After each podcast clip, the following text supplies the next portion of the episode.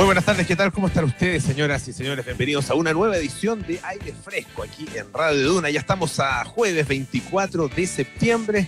Estamos en el 89.7 en Santiago, en el 104.1 en Valparaíso, 90.1 en Concepción, 99.7 en Puerto Montt. También estamos en el canal 665 de BTR. Nos pueden escuchar en nuestra app Radio Duna o en duna.cl. Ahí están todos nuestros programas, está nuestra música también eh, están nuestras conversaciones, las entrevistas y también nuestros podcasts en Duna.cl, en Apple Podcasts, Spotify y las principales plataformas de podcast. Tenemos un programa cargadito hoy día eh, de conversación y de información. Vamos a estar en algunos minutos más con eh, Rocío Espinosa. Ella es directora ejecutiva de la Fundación MC Em, vamos a conversar acerca de em, el proyecto que, tiene esta fundación que em, fue bueno lanzada hace muy poquito, ¿no es cierto? Y tiene que ver eh, con, eh, un, con distintos proyectos relacionados con empleo y educación. y básicamente se está lanzando un fondo concursable para poner en marcha proyectos de impacto social que vayan en beneficio de personas en, contexto de vulnerabilidad. Em, son eh, proyectos dirigidos a fundaciones, corporaciones y empresas sociales ¿ah? que eh, generen cambios positivos en nuestro país. Así que eh, vamos a hacernos parte también de este llamado, de esta invitación en algunos minutos más aquí en aire fresco. Y también estaremos con eh, un astrónomo que ustedes recordarán, tuvimos una interesantísima conversación con él hace algún tiempo. Él es eh, profesor del Departamento de Astronomía en la Facultad de Ciencias Físicas y Matemáticas de la Universidad de Chile y es además eh, investigador del Centro de Excelencia en Astrofísica y Tecnologías Afines, CATA. no se llama CATA, ese es, el, es la sigla, ¿no es cierto?, de este centro de excelencia en astrofísica y tecnologías afines. Cata, por supuesto. Bueno, él es James Jenkins, el profesor James Jenkins, y junto a Francisco Aravena vamos a conversar acerca de un hallazgo eh, muy interesante eh, que se refiere a un, eh, nuevo planeta, un nuevo tipo de planeta incluso, ah, conocido como Neptuno ultracaliente. Ah, esto es una investigación que se dio a conocer hace, hace muy poco en la revista Nature Astronomy y mm, es un objeto, bueno, ubicado relativamente lejos, 260 años luz de distancia, un objeto además que alcanza temperaturas altísimas. Así que, como ven, un programa interesante. Además, como buen día jueves, tenemos panoramas, así que, bueno, de todo. Y para empezar inmediatamente, partimos con María José Soto, em, que nos acompaña, entiendo, desde el estudio esta tarde. Eh, José, ¿cómo estás? Eh, harto tiempo que yo no visito Radio Duna, así que em, nada, dale mis saludos a todos nuestros compañeros allá, a los, pocos que, están yendo, en realidad, porque la mayoría está en teletrabajo. Hola, Pueblo, ¿cómo estás? Eso te quería decir. La verdad es que no hay mucha gente acá, más que nada es como una visita un poco nostálgica, ver a los pocos amigos que hay. Eh, y esta, eh, de repente igual es, bueno venir, venir, recordar, refrescarse cómo era la vida antes de la nueva forma de, vivir. Sí, es, verdad. Hoy día me tocó, tuve que ir a hacer un trámite bancario em, y es, raro andar por las calles, tener que buscar estacionamiento, eh, caminar un par de cuadras, cruzar las calles, entrar al banco, hacer el trámite. la verdad que, bueno, ya uno ya está tan acostumbrado a hacer todo y, la verdad es que uno quiere hacerlo online. Ah, em, hay ciertas cosas que uno quiere evitar, pero, pero hay a estas alturas ha pasado tanto tiempo ya que hay un cierto placer, un cierto pequeño placer en volver a, eso, incluso a um, esos em, eh, trámites o esos eh, que, en algún minuto eran o podían ser desagradables, enojosos, tediosos Ah, eh, no digo que la pega lo sea, ah, en ningún caso, sobre todo la nuestra, pero, pero sí esos trámites, ¿no es cierto? Pero en este caso, fíjate, eh, tuvo cierto disfrute incluso. Lo disfrutaste, fuiste como de paseo. Una cosa como paseo, tengo que ir al banco, tengo que ir a la farmacia, claro. Sí, es como ahora un paseo. Eh, además, tuve un, un. Después me di cuenta cuando ya iba de vuelta, dije, no, esto es un signo inequívoco del paso del tiempo y ya estoy llegando a una, a una cierta edad, porque me di cuenta cómo andaba vestido y claro, yo ando siempre, no sé, de bastante informal y me, y me puse una chaqueta, un, ah. un, un vestón, ese tipo de chaqueta, un paletó, ¿ah? andaba así formal para ir a Saliste formal bancario. para salir, digamos. salí- me puse formal para ir al banco y dije, no, esto sí no me equivoco de que ya me estoy poniendo viejo. Pero bueno, no tiene nada de malo. Lo peor es que estamos envejeciendo dentro de nuestras casas. Eso es lo más alarmante. Sí. Oye, quiero alarmarte un poco más. A ver. Porque esto es como un déjà vu, ya una cosa impresionante. El retiro 2.0 de eh, los fondos de pensiones del 10% es un debate que comenzó ayer en la Cámara de Diputados, en el Congreso, y uno escucha lo mismo, es lo mismo. Primero es el- un proyecto súper parecido, eh, porque es- se trata de un retiro voluntario, excepcional, eh, 10%. Mínimo se puede sacar un millón de pesos, máximo cuatro millones de pesos, solo un pa eh, La única diferencia es que ahora el proyecto sería solo en un pago de los fondos de pensiones y en máximo de 30 días hábiles. Pero los argumentos, Polo, son los mismos a favor y en contra, porque tienes al gobierno diciendo es totalmente regresivo, es contradictorio con mejorar las pensiones, eh, afecta a los más pobres, la gente se queda con cero pesos y la oposición diciendo, o un porcentaje cada vez más importante diciendo hay una emergencia que el Estado no ha podido sortear y por lo tanto hay que ayudar que la gente tenga liquidez para poder eh, eh, funcionar de alguna forma. Y en ese concepto estamos eh, ya debatiendo, ya entramos al segundo debate de este retiro de, de- de- Es Sí. bien impresionante, la verdad, como un proyecto que partió por Pamela Giles, que fue es la, la que impulsó esto, ha ido poco a poco eh, generando eh, respaldo y ahí uno dice, pucha, pareciera que no, que un proyecto por más chico y por más, eh, eh, no sé, imposible de, de pasar, puede pasar a estas alturas. Estamos en tiempos en que, en que todo puede pasar. Bueno.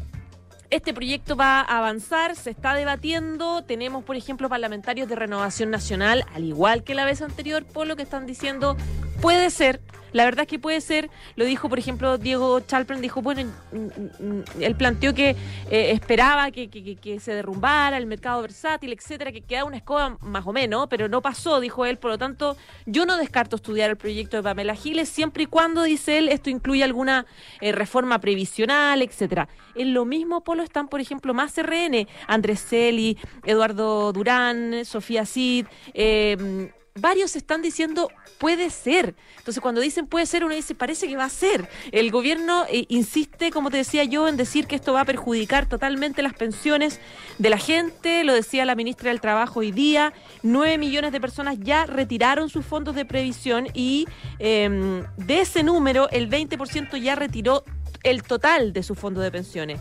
Y hay un dato, por lo bien interesante, según la Superintendencia de Pensiones, los afiliados sacaron en promedio 49% del saldo de su cuenta individual. Y eso es igual, en el caso de que sacaran cuenta de nuevo un 10%, eh, eso es igual a que el porcentaje de personas que se, darían, eh, se quedarían sin saldo pasarían de 2,8 millones a 3,9 millones de personas. Y em, según la Asociación de Pensiones, por ejemplo, esto se, si, se, si se aprueba este segundo retiro, dejaría en total, bueno, 4 millones de personas con ahorro cero, es decir, 0% de ahorro previsional en, su, en sus cuentas. Afectaría más a las mujeres porque podrían girar so- solo un tercio de su ahorro y sacarían en promedio el 56% y un 42,6% de las mujeres quedaría con saldo cero. Si se concreta este retiro también, Polo, eh, se sumaría eh, 34 millones de dólares lo retirado, que sería el 16,3% del total de los fondos de pensiones a junio de este año. De eso estamos Eso, hablando eh, más o menos. Tiene, que ser más, tiene que ser más, 34 mil puede ser, ¿o no? 34 De mil. dólares. Tiene 34 mil millones de dólares. claro, 34 Sí. mil millones de dólares, exacto. Perfecto, claro. Sí, no, eso, sí. Lo que pasa es que, claro, cuando uno habla de pensiones siempre son cantidades astronómicas. Eh, y lo que llama la atención, lo que dices tú, más del 40% de las mujeres quedarían cero peso en, Claro. en, eh, en- en sus fondos de pensiones. Em, lo que pasa es que, claro, el- finalmente es- eso también da cuenta de lo poco que eh, eh, a, los, a los parlamentarios y también a muchas personas, digámoslo, le importa eh, lo que existe acumulado en el fondo de pensiones, como, Ujú. como, como concepto global, digamos. Ah, claro, cuando uno lo, lo particulariza, sobre todo en personas que sí han podido realizar un ahorro importante, obviamente que eso eh, le, le- le- se- lo consideran y les les, molesta que eh, se pueda llegar a jugar con eso, ¿no es cierto? Claro. Pero claro, si, si, si lo que tienes acumulado es realmente muy poquito, como, como pasa en muchísimos casos en, Chile, eh, y si un retiro de, un millón de pesos significa que te vas a quedar sin fondos, da lo mismo que, que retires ese, millón de pesos ahora o lo retires en 25 años más cuando te vayas a jubilar. Ah, la pensión que vas a recibir va a ser una pensión bajísima de todas maneras. Y, probablemente eso va a estar también dentro de los criterios que utilicen eh, los parlamentarios. Parece que se viene el segundo 10%. ¿ah? Sí, tiene toda la pinta. De todas maneras, porque va que, como yo te digo, va creciendo el apoyo. Esto partió con Pamela Giles, tenía poco respaldo, después se fueron sumando algunos diputados importantes como Matías Walker de la Democracia Cristiana, ahora ya más de 15 parlamentarios del oficialismo que votarían a favor de la iniciativa, los RN que yo te nombré. Así que viene un momento complejo de nuevo. Habría que a la Asociación de Pensiones cómo se está preparando. Yo creo que ya las FP están de nuevo pensando en que hay que, hay que preparar este retiro. Ya pues José, vamos a ver cómo se viene entonces. Muchísimas gracias, un beso grande. Beso, chao. Oye, todos los, días nosotros en el, durante las últimas semanas les hemos hablado de em, el Fondo Convoca Chile de la Fundación MC em, y ahora vamos a, conversar acerca de este fondo en, en profundidad, valga la, valga la cuasi redundancia. Em, esto corresponde, como les decía, a la Fundación MC que pertenece a la familia Mate Capdevila una, una, fundación nueva que fue lanzada hace muy poquito con un, aporte eh, fundacional muy importante y se enfoca em, en proyectos relacionados con temas de empleo y educación. Para conversar acerca de este fondo y de esta fundación, estamos con su directora ejecutiva, Rocío Espinosa. ¿Cómo estás, Rocío? Gusto saludarte. Hola, Polo, ¿cómo estás? Muy bien, gracias. Muy interesado en esta conversación pues, y yo, creo que mucha gente también que se va eh, a interesar porque eh, tiene que ver con, bueno, con necesidades que eh, están a flor de piel entre las empresas, entre los emprendedores y también entre los propios trabajadores, ¿no? Sí, exactamente. Eh, estamos abordando dos temáticas que están muy sensibles y que se han profundizado sus brechas eh, post-crisis pandemia. Entonces, claro, efectivamente estamos saliendo en un momento que es muy atingente con la necesidad del país.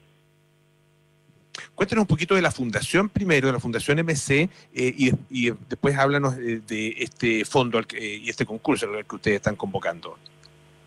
Bueno, la Fundación MC nace eh, prácticamente junto con este fondo, eh, estamos naciendo al mismo tiempo, eh, y es una fundación que netamente tiene foco en las personas, es una fundación para Chile y es un articulador del ecosistema ampliado de, filantropía.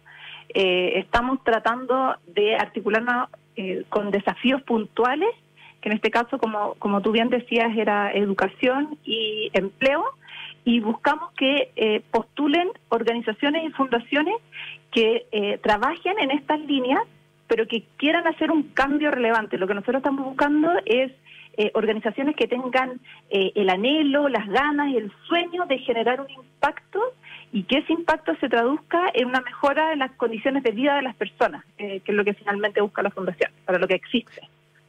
¿Y ustedes trabajan em, o van a trabajar con eh, organizaciones eh, o, también directamente con eh, empresas?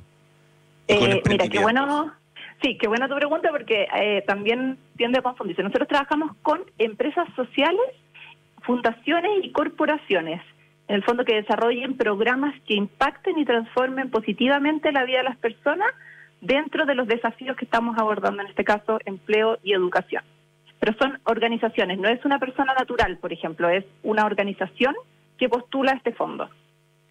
Ahora, eh, Rocío, eh, claro, eh, hay el, universo em, eh, al, cual ustedes intentan llegar es un universo bastante grande. Hay un, número importante, por ejemplo, de jóvenes que están hoy día desempleados, que están inactivos, a que no están ni, ni trabajando ni estudiando. Em, hay una, cantidad importante, alrededor de medio millón de jóvenes que ha dejado de, estar empleados durante el último año, eh, muchas empresas, sobre todo microempresas, pequeñas empresas que eh, han debido cerrar o que están eh, en una operación al mínimo ah, durante este tiempo. O sea, esta pandemia efectivamente ha tenido un impacto gigantesco en el empleo, en la actividad económica y sobre todo en, en ese sector. claro, en ese sentido, la necesidad es gigantesca. ¿Cómo van a ir priorizando ustedes eh, la entrega de estos, de estos recursos? ¿En qué, ¿En qué características deben tener estas organizaciones a las que ustedes van a ayudar? Sí, efectivamente, como dices tú, el tema del empleo eh, es el tema del momento y por eso nosotros priorizamos este desafío eh, y en el fondo estamos pensando en educación para el 2021 y básicamente porque si uno mira, eh, en Chile tenemos 1,8 millones de jóvenes desocupados o inactivos entre los 20 y los 29 años. Cuando uno mira la tasa de desempleo, efectivamente la, tasa de desempleo en ese segmento es la que se ve más perjudicada, más dañada. O sea, más de 500.000 jóvenes han dejado de estar empleados en el último año. Eh, es lo mismo con las microempresas, o sea, eh, está además decir el, daño y la necesidad de apoyo que están teniendo los micro y pequeños emprendimientos en rubros súper puntuales, como por ejemplo el turismo, que no ha podido operar. Y nosotros, ese, ese es el objetivo en el fondo, eh, apoyar a estos micro y pequeños emprendimientos de cualquier rubro, puse turismo como, como un ejemplo, pero eh, de cualquier rubro, para que ellos puedan seguir operando. la, las pequeñas y medianas empresas son las que generan una fuente importante de empleo en Chile, entonces eh, no nos podemos olvidar de, ellas.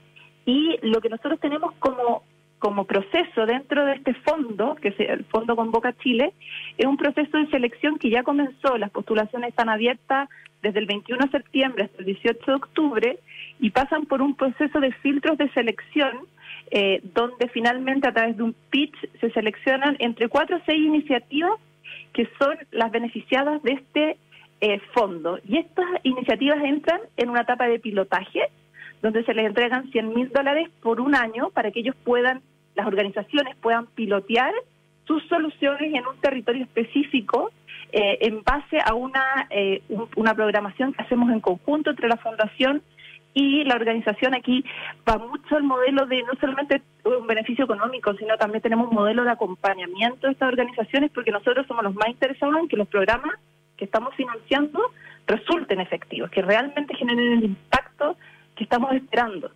Entonces, ese es el primer año, luego el segundo año tiene eh, un financiamiento escalonado por 300 mil dólares por proyecto por año, y luego los años 3 y 4, si los proyectos lograron demostrar el impacto que nosotros eh, pensamos y que en conjunto diseñamos con, con nuestras eh, organizaciones aliadas, eh, pueden postular, o sea, pueden obtener financiamiento en los años 3 y 4 por un millón de dólares. O sea, en el fondo, una organización que entra en la etapa de pilotaje, si sale todo bien, al final de los cuatro años puede obtener hasta 2,4 millones de dólares.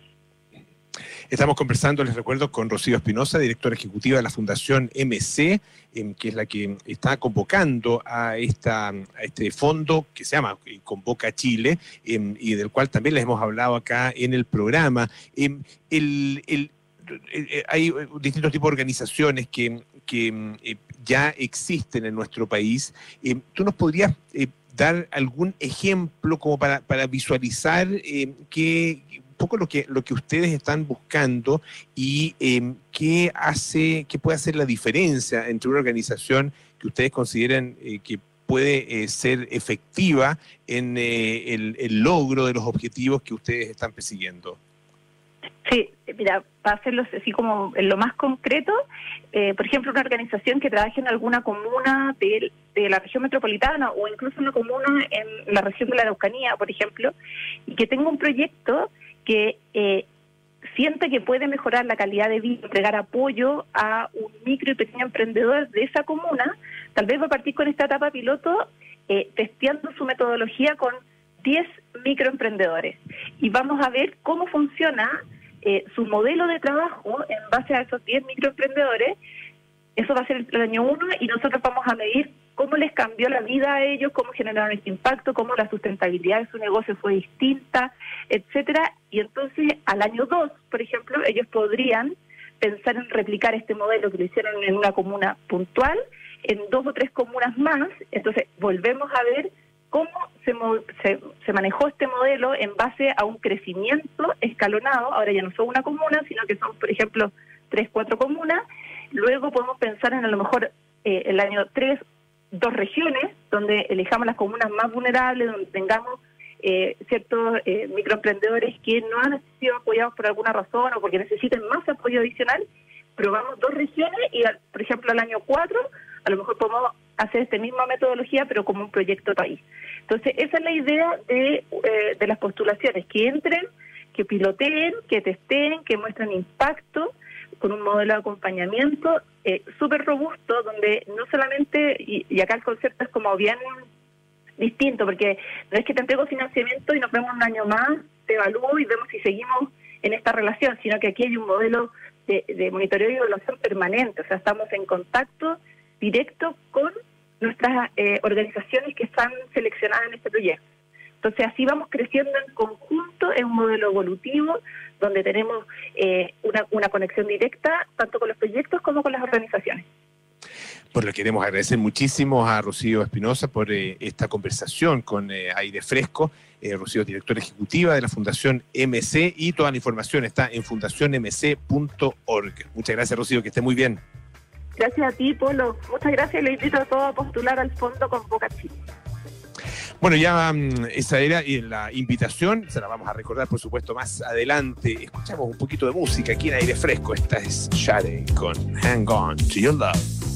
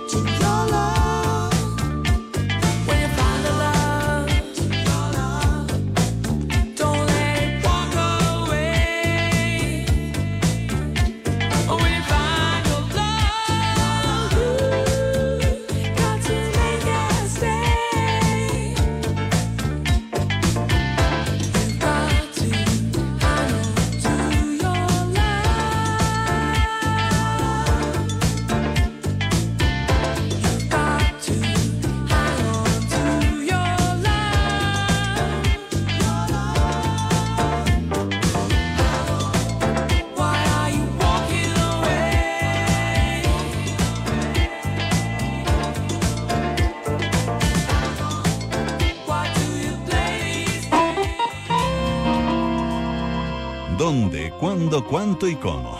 Es hora de panoramas en aire fresco con Francesca Ravizza. Todos los días jueves eh, conversamos con Francesca Ravizza acerca de algunas cosas entretenidas para hacer, eh, bueno, desde la casa o algunas también ah, eh, in situ, eh, de manera presencial, como ya se puede en algunos lugares. ¿Cómo estás, Fran? Buenas tardes. Muy bien, ¿y tú, Polo? Todo bien, gracias, gusto saludarte.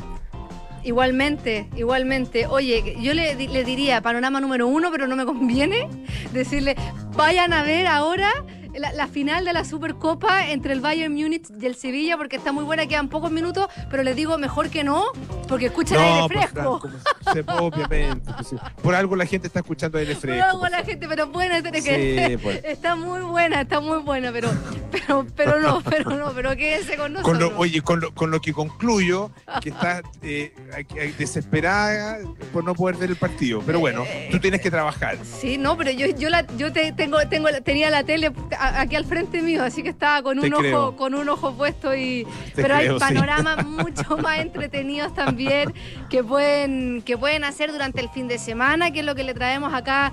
En, aire fresco que pueden hacer mañana. Eh, lo entretenido, sobre todo para los que estamos en, en la región metropolitana y en otras comunas que ya han ido avanzando de fase, es que están comenzando a reabrirse algunos, algunos lugares que estuvieron por muchos meses cerrados. Uno de ellos es la reapertura del Zoológico Nacional que está en el Parque Metropolitano. Va a abrir el martes 29 de septiembre.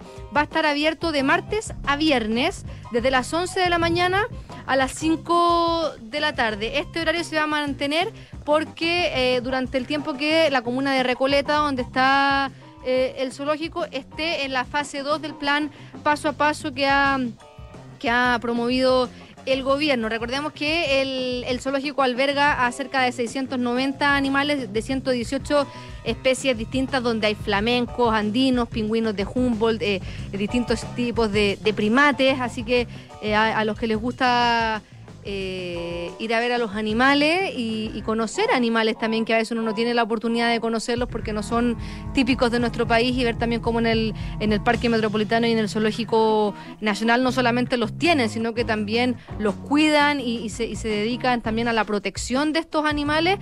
Eh, es, un, es un buen panorama para empezar a hacer con la familia. Va a tener un aforo máximo de 590 personas de manera simultánea, es decir, un 35% de su capacidad y se puede ir en grupos máximo de cuatro personas. Es súper restringido el, protocolo, eh, no puede ir una familia de siete personas. Se, se puede ir o puede ir pero dividida en dos grupos, uno de cuatro y uno de a tres. Todos tienen que ir con mascarilla y sin un límite de permanencia. Una vez que ingresen al zoológico, van a ser controlados con un sistema QR llamado Juntos de Nuevo, que va a ir haciendo un conteo de las personas que están en el interior y, de y en, en un tiempo más, porque esto es muy reciente, van a avisar dónde va a estar la plataforma en la que se pueden inscribir las personas antes de ir, porque hay que inscribirse, no es llegar y ir. Eh, una vez que entras, te van a medir la temperatura, les van a limpiar los zapatos, van a también pasarles alcohol gel y va- van a tener que pasar los zapatos por un pediluvio o esta, o esta típica alfombra que uno eh, que está mojada y que uno y que uno pisa. No se va a abrir el recinto completo, por ejemplo, el sector anfibio no, no se puede visitar y algunos sectores de los primates no van a poder no van a poder ser vistos. Tampoco va a estar disponible el zoocine y el stand de venta de comidas. Así que si es que tienen eh, tienen ganas de quedarse harto rato, es recomendable llevarse un snack o una colación porque da hambre en el zoológico y da sed.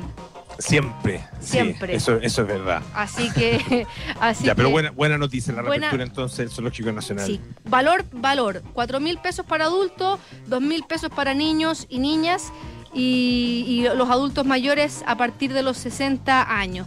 Eh, yo les recomiendo como medida sanitaria también tratar de pagar con tarjeta, si es que pueden, y evitar el uso de efectivo, que es una, un llamado también que ha- han hecho las autoridades durante toda la pandemia. Así que este es un panorama muy entretenido. Más información en la página web del Parque Metropolitano. Y para los que les gusta el arte, la cultura y están chatos de ver galerías virtuales, porque es muy entretenido, pero también ir a ver arte, ir a las galerías, es toda una experiencia. Me imagino que tú lo echas de menos, Polo. Sí, mucho. Sí, es de las cosas que me gusta hacer, así que, pero ya volverá. Sí, ya volverá y sí, se puede ver, y he, he vitrineado harto, vitrineado entre comillas, digamos, es una forma de decirlo, eh, harto, harta pintura, harto arte eh, a través de, de internet. Sí. Hay muy buenas, eh, muy buenos sitios que han, eh, que tienen los museos y que además los han adaptado también para esto, para efectos de la pandemia. Sí, bueno, pero la sala Gasco finalmente va a reabrir sus puertas después de 180 días cerradas. Va a Ah, tener bien. va a tener su segunda exposición de este 2020. Tuvieron la primera que fue Some Economics, que tú entrevistaste al autor. eh, Sí, pues. que, que- que finalmente tuvo que ser virtual. Finalmente ahora el miércoles 30 reabren eh, las puertas de la sala Gasco por una exposición gratuita y pública, también con distintos pro- protocolos sanitarios. Esta la exposición se llama Recuerdos Comunes de la artista chilena Dominique Schwarzhaupt. Espero haberlo dicho bien, su apellido. Eh, esta es la segunda exposición, como te decía, del año. Este es un trabajo visual basado en imágenes del pasado que están intervenidas con manualidades y fotografías que ella y también fotografías que ella produce. Ella reproduce una escena con modelos y, una escenografía donde hay personas y objetos distribuidos en un espacio determinado. Eh, es que esto es parte del, del efecto que hace esta artista que tiene algo vertiginoso en, como un movimiento en espiral y eh, algo que eh, se puede ver siempre en, en- la mayoría de sus obras que eh, tiene como objeto central la fotografía eh, familiar y la escena montada. Así que los que les gusta esta artista y los que las quieren conocer, a partir del miércoles 30 de septiembre van a poder ir a visitarla con varios protocolos sanitarios también. Eh, van a ver, hay dos salas en la sala Gasco y se va a permitir un aforo máximo de seis personas por sala. También el uso obligatorio de mascarilla, eh, uso obligatorio de alcohol gel antes de entrar. También van a ver ahí dispensadores, control de mascarilla, un metro y medio de distancia entre cada persona. Va a haber también, igual que no lo dije en el, en el zoológico, va a haber señalética eh, e información de, de todas las medidas disponibles. Puede parecer un poco engorroso, pero también yo creo que hay que ir adaptándose a estos tiempos y, y, y no cuesta mucho seguir las indicaciones para poder poco a poco ir empezando a, a ser parte de esta nueva normalidad y poder disfrutar de algunos placeres de la vida que nosotros los dábamos por descontado. Absolutamente. Así que, Así oye, y quería terminar pues. con un panorama Ah, muy ya- cortito. ya nos queda uno. Ajá. Sí, súper cortito. Se llama Celebrity Nerd Match. Algunos se acuerdan del Celebrity Death Match que daba MTV, donde las celebridades se juntaban en un ring, eran celebridades de plástico y se, y se pegaban. Bueno, eh, el Centro de Astrofísica CATA organizó este Celebrity Nerd Match, que es un match entre, entre dos científicos. Este el, va a ser el profesor Massa junto al youtuber y divulgador científico español Javier Santaolalla, donde se van a enfrentar en un duelo online a discutir sobre dos gigantes que van a ser eh, Isaac Newton, Newton perdón, y Albert Einstein. Massa va a defender a Isaac Newton y Santaolalla a Albert Einstein. Esto es mañana a las 4 Está de la tarde, una transmisión simultánea. En la página de cata.cl están todos los links donde lo pueden, porque se puede ver a través de Facebook, de YouTube, de Switch. Muy entretenido. Eh, hicieron una la- la- el- hace un tiempo, hicieron una que tuvo 120 mil espectadores, donde discutieron sobre Copérnico y Kepler. Así que muy, muy entretenido esto, estos Celebrity Nerd Match. Bueno, está Así buenísimo. Súper, súper entretenido. Ya pues, excelente. Fran, muchísimas gracias. ah. Que estén muy bien. Un beso grande. Bueno, em, un par de cosas muy importantes que las tengo que recordar. Todos hablan de una nueva normalidad, pero si no es posible, AirLife cuenta con una tecnología única que elimina hasta el 99,99% de virus, hongos y bacterias en eh, aire y superficie. Se respira AirLife en tu auto, en tu oficina y también en, en espacios públicos para que te sientas tranquilo. Vuelve con AirLife. Más información en airlife.com. ¿Estás esperando la mejor oportunidad para invertir? Hazlo en el pack Eco Costas y por la compra de un departamento en Concón y otro en Santiago obtén descuentos exclusivos y beneficios para el pago del pie. Más información en fundamenta.cl y la Universidad San Sebastián presenta la nueva Facultad de Diseño Digital e Industrias Creativas. Sus tres carreras son diseño de productos y sistemas inteligentes, diseño digital de servicios y animación digital. Conócelas en www.uss.cl. Hacemos una pausa, a la vuelta estaremos junto a Francisco Aravena conversando de astronomía aquí en aire fresco. Espérenos.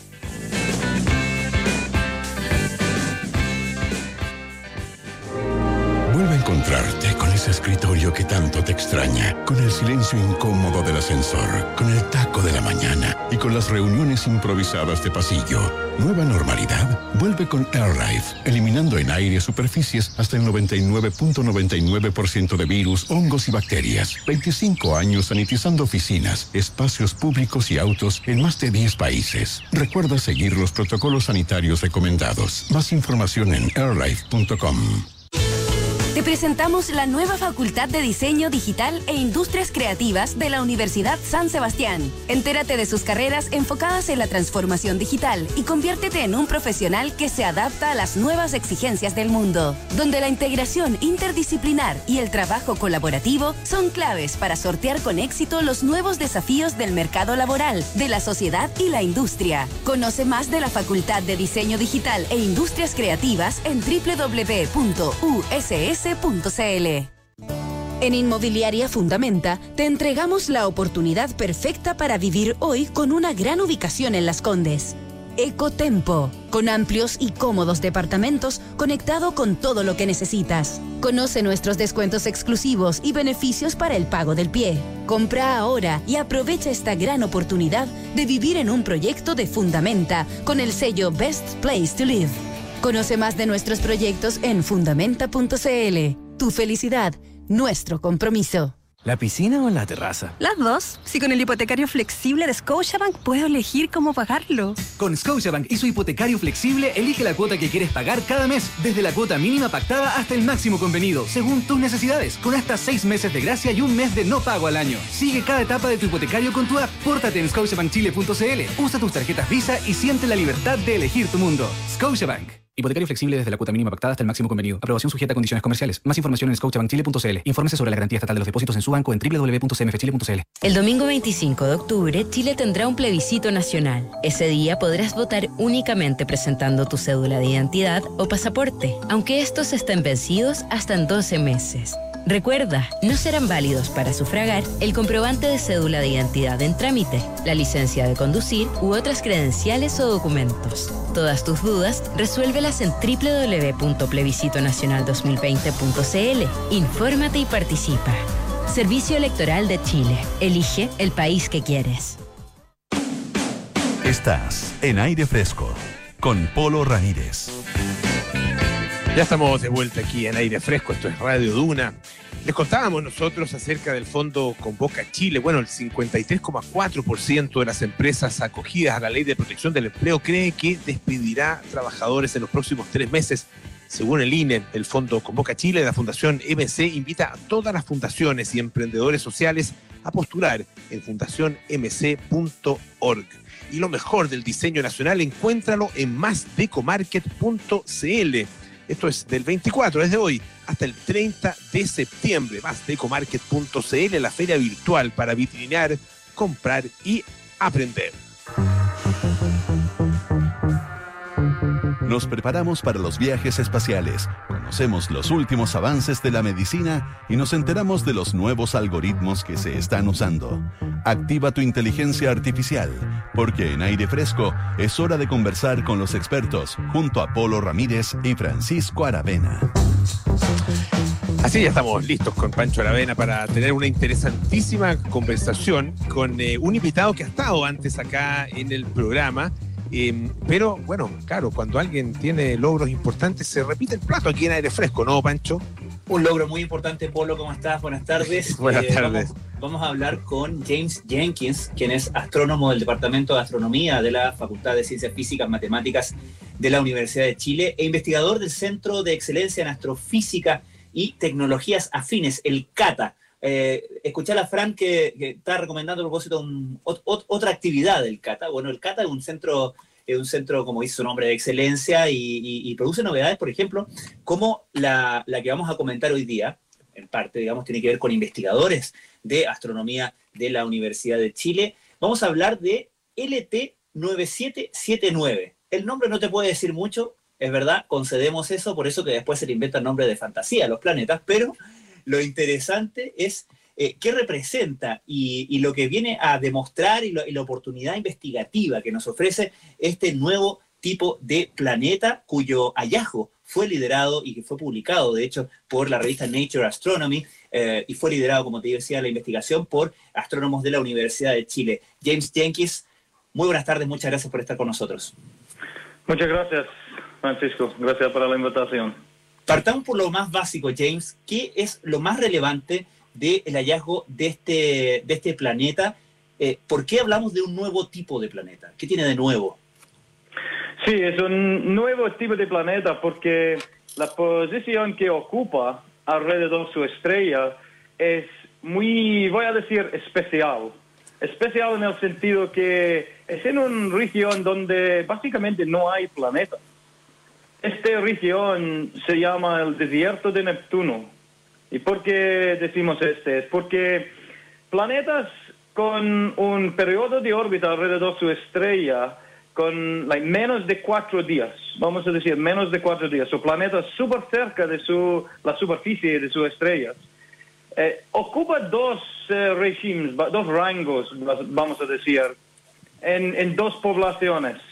Ambos dos son como planetas como Júpiter, gigantes de gas, o mucho más chicos, como supertierras, decimos. Son como planetas poco más grandes, poco más masiva a la Tierra. Pero que no hay, que no hay mucho, son planetas como Neptuno, entre medio de los dos. Entonces, la razón es el caso, es que si tenemos un planeta como Neptuno y podemos moverlo muy cerca de su estrella, va a perder su atmósfera rápidamente por la radiación de la estrella. Básicamente la estrella va a soplar su atmósfera ¿Y qué pasa así? Es que este planeta va a cambiarse en un supertierra. Va a perder su, va a eh, chequearse, vamos a decir, va a bajar eh, en radio y masa. Entonces, ¿qué tenemos? Es un como cavidad. No hay planetas como Neptuno. Entonces, LTT 9779b es un, ok, el nombre poco difícil de recordar, pero eh, la buena cosa es que es en esta cavidad, es en esta región donde no hay planetas. Y la, la cosa rara es que todavía tiene, tiene su atmósfera, tiene una buena atmósfera. Y cuando yo digo es en este rango, es, es muy cerca de su estrella. Su año, su periodo de órbita es como 19 horas, no más. Entonces, sí, es menos de un día. Entonces es súper, súper cerca de su estrella. Significa que la atmósfera es muy, muy caliente, como 1700 grados Celsius. Y cuando tenemos planetas con este tipo de temperatura, son ultra calientes.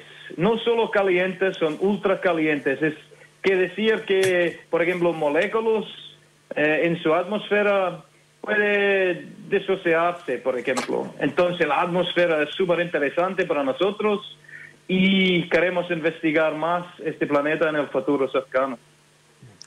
Eh, doctor Jenkins, eh, les recuerdo, estamos conversando con eh, James Jenkins, que es académico del Departamento de Astronomía de la Facultad de Ciencias Físicas y Matemáticas de la Universidad de Chile em, y es el primer autor de este estudio del cual nos está comentando. Eh, ¿cómo, ¿Cómo se produce este descubrimiento? Ah, eh, porque, claro, este es un planeta que no, no se ve directamente, ¿no? Em, por lo que entiendo, sino que se, se, de alguna manera se infiere su, su presencia a través de distintas señales. Sí, exactamente. La mayoría de planetas que existen son planetas que no podemos observar directamente. De hecho, súper poco cantidad que podemos observar directamente y ellos son planetas especiales también. Pero en este caso, principalmente usamos el método, eh, se llama el método de tránsito. Cuando un planeta pasa directamente enfrente de su estrella en nuestra línea de visión, la luz de la estrella, su brillo va a bajarse un poquito porque el planeta está bloqueando eh, parte de esta luz y cuando se pasa sube de nuevo. Entonces tenemos estos eh, como cambios periódicamente. Y en este caso eh, los cambios estaban detectados por el nave espacial que se llama TESS, the Transiting Exoplanet Survey Satellite, en, en espacios de NASA. Y TESS detecta estos cambios y pasa directamente los datos a nosotros en, en la Tierra. Y nosotros podemos usar nuestras herramientas, nuestros instrumentos para tratar de confirmar si estos son reales, son planetas, porque hay mucho falsas positivas también. Entonces, en este caso, eh, nosotros estamos observando con, con mi equipo, mi, eh, los alumnos de nuestro grupo, y básicamente en tres, cuatro días, no más, de observaciones con HARPS en el norte de Chile, y HARPS usa un otro método, que es el método de velocidad radial. Y en este caso estamos midiendo la velocidad de la estrella hacia el espacio y hacia nosotros por la interacción gravitacional de los dos cuerpos. Entonces, es no, es no solo que los, las estrellas están, eh, o voy a decir los planetas están orbitando las estrellas, es no el caso. Los dos están orbitando un punto eh, entre los dos, la estrella y el planeta. Este punto es el centro de la masa. Y entonces nos, estamos observando, midiendo esta velocidad de la estrella eh, hacia nosotros y hacia afuera. Y con este, en cuatro días no más, con mi equipo, eh, podríamos confirmar que tuvimos un planeta real y un planeta especial también, como con una masa de solo 30 masas terrestres, 30 veces más grande que, que la Tierra. Y su radio es solo 4, o su diámetro, su tamaño físico, cuatro veces más grande. Entonces ocupa directamente esta parte, este desierto de, Neptuno. Y doctor, ¿qué, ¿qué, qué, oportunidades de investigación nos ofrece esta, este descubrimiento? ¿Qué podemos aprender sobre los planetas eh, y sobre la formación de los planetas y la dinámica de los planetas eh, a partir de este descubrimiento. Sí, eh, este es completamente clave porque esa razón es un tan grande descubrimiento, porque, el número uno, una gran pregunta tenemos en este momento es que cómo puede existir, cómo un planeta puede estar tan cerca de su estrella mm. como orbitando 19 horas, pero todavía no está como en Tierra, no es como tiene este tres masas terrestres de, atmósfera. Este no debe existir en esta forma o es difícil eh, explicarlo estamos buscando razones por este, número uno. La otra es que la estrella es relativamente brillante. Esta es la otra parte clave, porque es las estrellas más cercanas de nosotros, más brillantes, que son las más importantes podemos continuar a investigar estos planetas cuando están en órbita de estrellas brillantes. Y en este momento, de hecho en este momento ahora, estamos todavía observando esta estrella con otros instrumentos para tratar de ver qué químicos, qué químicos tiene su atmósfera, cuál es la distribución del calor alrededor de este planeta. Y si podemos eh, encontrar algunas respuestas a este, va a decirnos muchísimo de la formación de planetas y su evolución, cómo puede moverse tan cerca de, sus estrellas. ¿Por qué no tenemos este tipo de planetas en cualquier sistema como nuestro sistema solar? Entonces estamos aprendiendo más de nosotros también si podemos investigar en detalle este, este planeta. Ahora, eh, ustedes eh, tienen la, eh, hipótesis de que esto corresponde a un, a un sistema em, como el sistema solar con un número mayor de planetas. Em, alrededor de esta estrella hay, se supone o suponen ustedes más objetos. ¿Eso es parte también de lo que están investigando? Hay, exactamente, hay una gran posibilidad que hay más planetas en este sistema. De hecho, este podría ayudar, ayudarnos a explicar un poco por qué existe el planeta. Porque que puedes tener es interacciones entre planetas. Y que podría haber pasado es que este planeta tenía una interacción, un colisión o algo con otros planetas. Y llegó relativamente eh, cerca o recién, recién en su órbita. significa que el- la estrella no tenía mucho tiempo para de- destruir su atmósfera. Entonces, una otra gran parte es que estamos todavía observando para buscar si hay otros planetas en el sistema, porque encontramos que planetas singulares o sistemas con un planeta no son tan comunes en realidad. Cuando encontramos uno, generalmente hay otros más lejos, más difíciles a encontrar, pero sí. El profesor, eh, quería preguntarle, eh, a propósito de lo mismo que estaba comentando, estas investigaciones que se abren eh, a partir de, esta, de este hallazgo, ¿no? Eh, me imagino que son investigaciones cuya posta, digamos, toman equipos en diferentes partes del mundo. Eh, y, y quería preguntarle cuán colaborativo en ese sentido es el trabajo para llegar a este hallazgo en términos de instituciones y, eh, países y equipos de investigación y cómo eh, ustedes como equipo de, eh, de astrónomos de la Universidad de Chile y del CATA eh, van a participar o piensan participar en esas investigaciones posteriores. Hay, es, cómo se maneja eso? ¿Se maneja a nivel de proyectos particulares? ¿Se maneja a través de gestiones que se empiezan a hacer? No, es, es difícil manejar este. Cuando leas el paper hay 80 autores en el paper de muchos países alrededor, muchas institu- instituciones alrededor del mundo. Entonces, sí, eh, eh, gracias a la tecnología que tenemos ahora que podemos hacer este, porque no, es difícil, es como decimos en inglés, herding cats, pero que tenemos, que tenemos que hacer es que, número uno, eh, la, la detección viene de este instrumento TESS. Entonces, la primera detección que es posible un planeta viene de, de NASA, básicamente. NASA y MIT, Massachusetts Institute of Technology. E- ellos tienen los candidatos. La, la buena cosa que tenemos nosotros en Chile es el acceso a los telescopios con instrumentos lo más precisos en el mundo.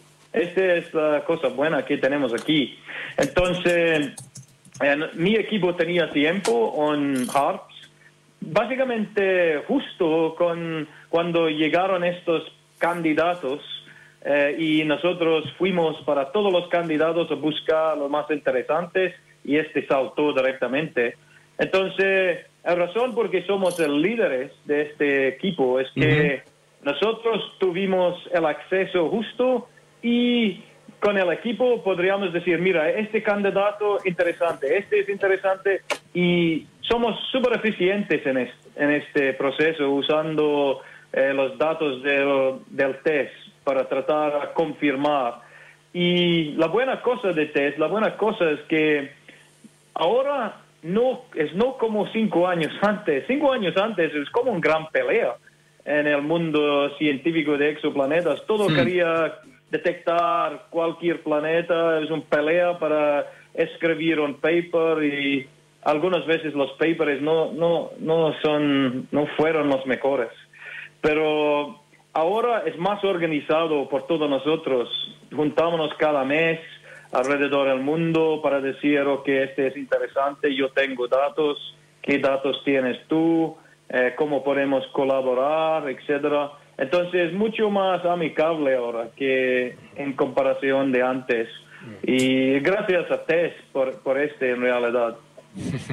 Los, los exo- exoplanetistas del mundo unidos. Ah, es mejor, es mejor así porque se avanza más. Le queremos Oye, agradecer Lo que muchísimo. nunca hubiéramos imaginado, Polo, Sí. ¿ah? ¿Ah? Lo que nunca hubiéramos imaginado. No que que hubiera imaginado, claro. Le queremos agradecer muchísimo al doctor James Jenkins. Un placer tenerlo nuevamente acá en el programa, doctor. Que esté muy bien. Muchas gracias, un placer hablar. Muchas gracias. El doctor Jenkins es astrónomo del Departamento de Astronomía de la Facultad de Ciencias Físicas y Matemáticas de la Universidad de Chile. Pancho, un abrazo muy grande, un placer como siempre. Un gusto, Polo, que te vaya bien. Ya nos va por nosotros. Eh, ya viene Amores Notables con Bárbara Espejo. Hoy Charles Aznavour y Edith Piaf, El Protegido. Luego Nada Personal con Josefina Ríos y Matías del Río a las 8. Terapia Chilense con Héctor Soto, Arturo, Fon- Arturo Fonten y una gran visita, Raúl Zurita. Luego, nada, luego, ¿qué? Nada personal, no. Sintonía Crónica Discografías a las ocho y media con Bárbara Espejo y Rodrigo Santamaría. Grace Jones, Portfolio, es lo que presentamos hoy. Y nosotros nos juntamos mañana a las 6 de la tarde para más aire fresco. Que estén bien, chao.